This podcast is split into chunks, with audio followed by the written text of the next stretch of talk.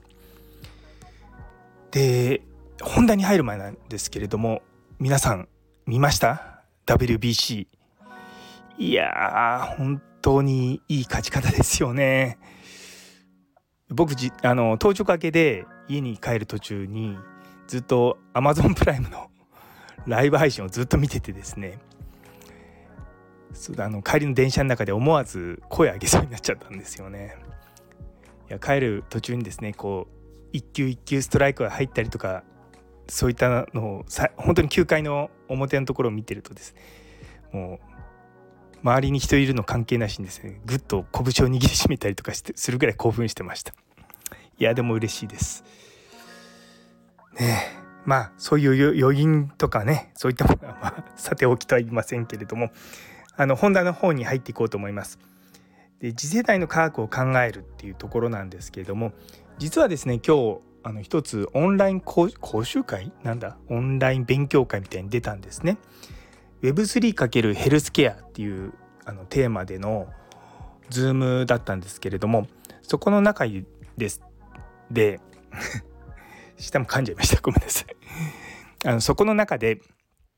Decentralized Science ディサイって呼ばれるものが実はあるんですね。どういうことかっていうと今のその、まあ、科学とかそういったものって例えばまあ論文とかに言うとに関して言うと出版社がすごく中央集権的に、えー、運用してたりとかあとお金の研究資金とかに関しても、まあ、国とか企業とか、まあ、そういった大きなところからそのお金をもらって研究するっていう形なんですね。でこういった構造っていうのの今問題になっているのが結局その中央集権的であってもっとこう自由にその研究者側が主体となって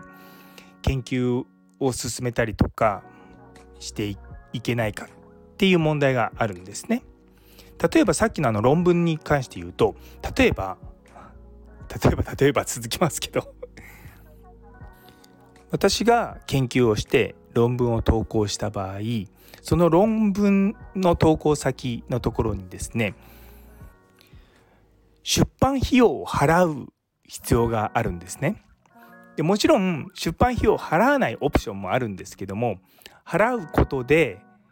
別の人たちが僕の例えばその研究の論文を読む時にタダで読めるようになるんですよ。でせっかく僕ら研究してる人人たちって言い方変ですけど身とすると自分の研究を多くの人に見てもらいたいっていうのがあるんですね。なので極力そういったものはあの無料で見れるようにしたいと。そういったのをオープンアクセスって言うんですけれどもただですねその値段が結構高いんですよ。昔は10万円ぐらいだったんですけれども最近あのドルの問題もあってですねこの前僕が投稿しようと思ったところで30万ぐらいかかるんですよ。でそのお金を払うじゃないですか。じゃあ30万払いました。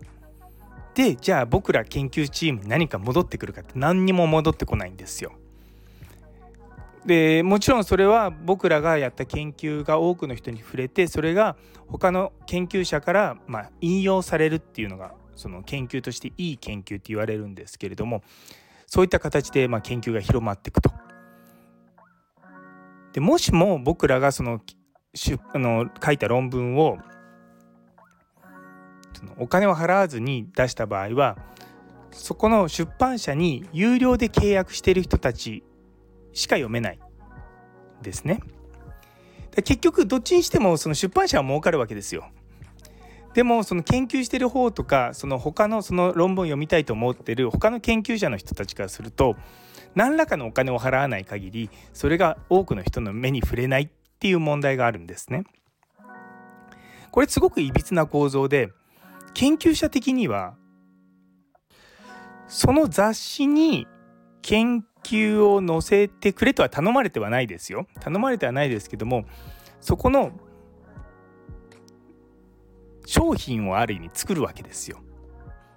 でもその作った商品に対しては全く対価としてのまあ金銭的なインセンティブはなくいわゆる名誉とかそういったアカデミッ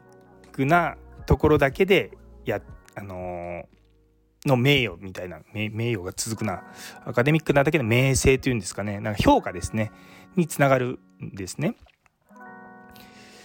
で昔はやっぱり研究ってそんなにお金がかかんなかったって言い方変ですけれどもあの研究機関とかも潤沢な資金があって研究ができてたんですね。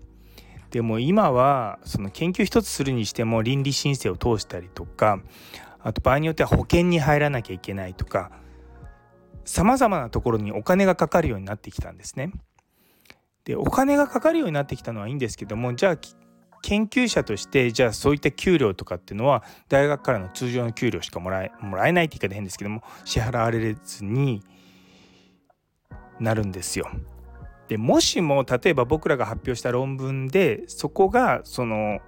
お金の起点になるんであれば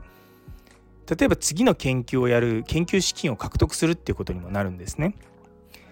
で一般的にこう揶揄されるところなんですけども研究者の時間の半分以上っていうのは研究計画を書いたりとかそれのための研究費用をもらうための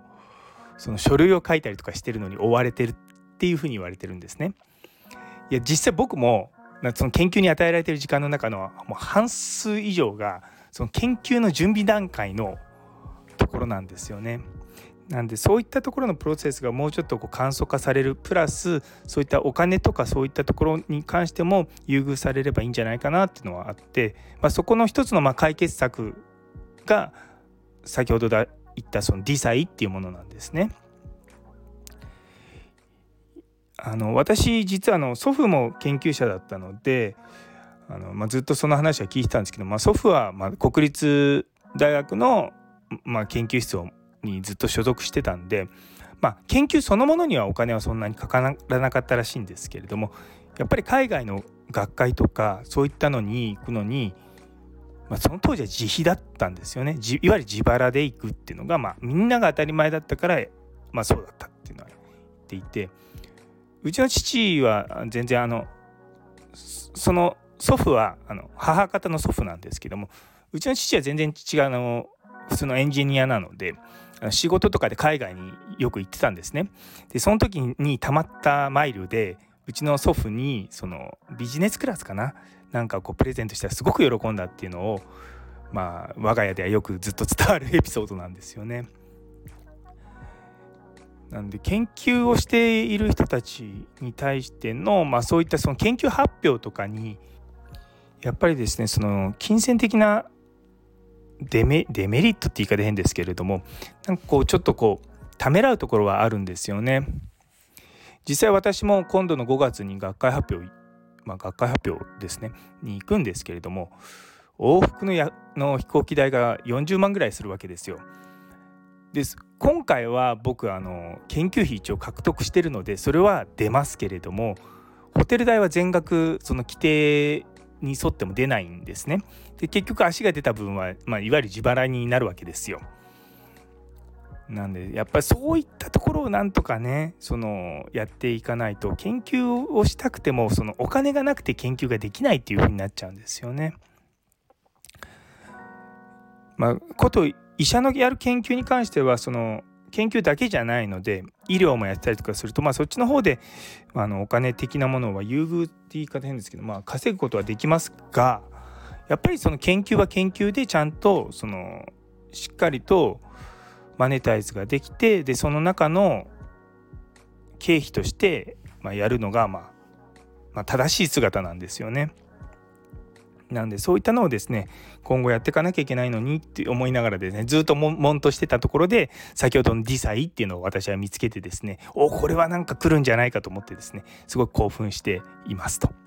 実はあの来月の4月の16日かな渋谷でイベントがあるのでそ,、まあ、それもちょっと、あのー、参加してみようかなと思ってはいます。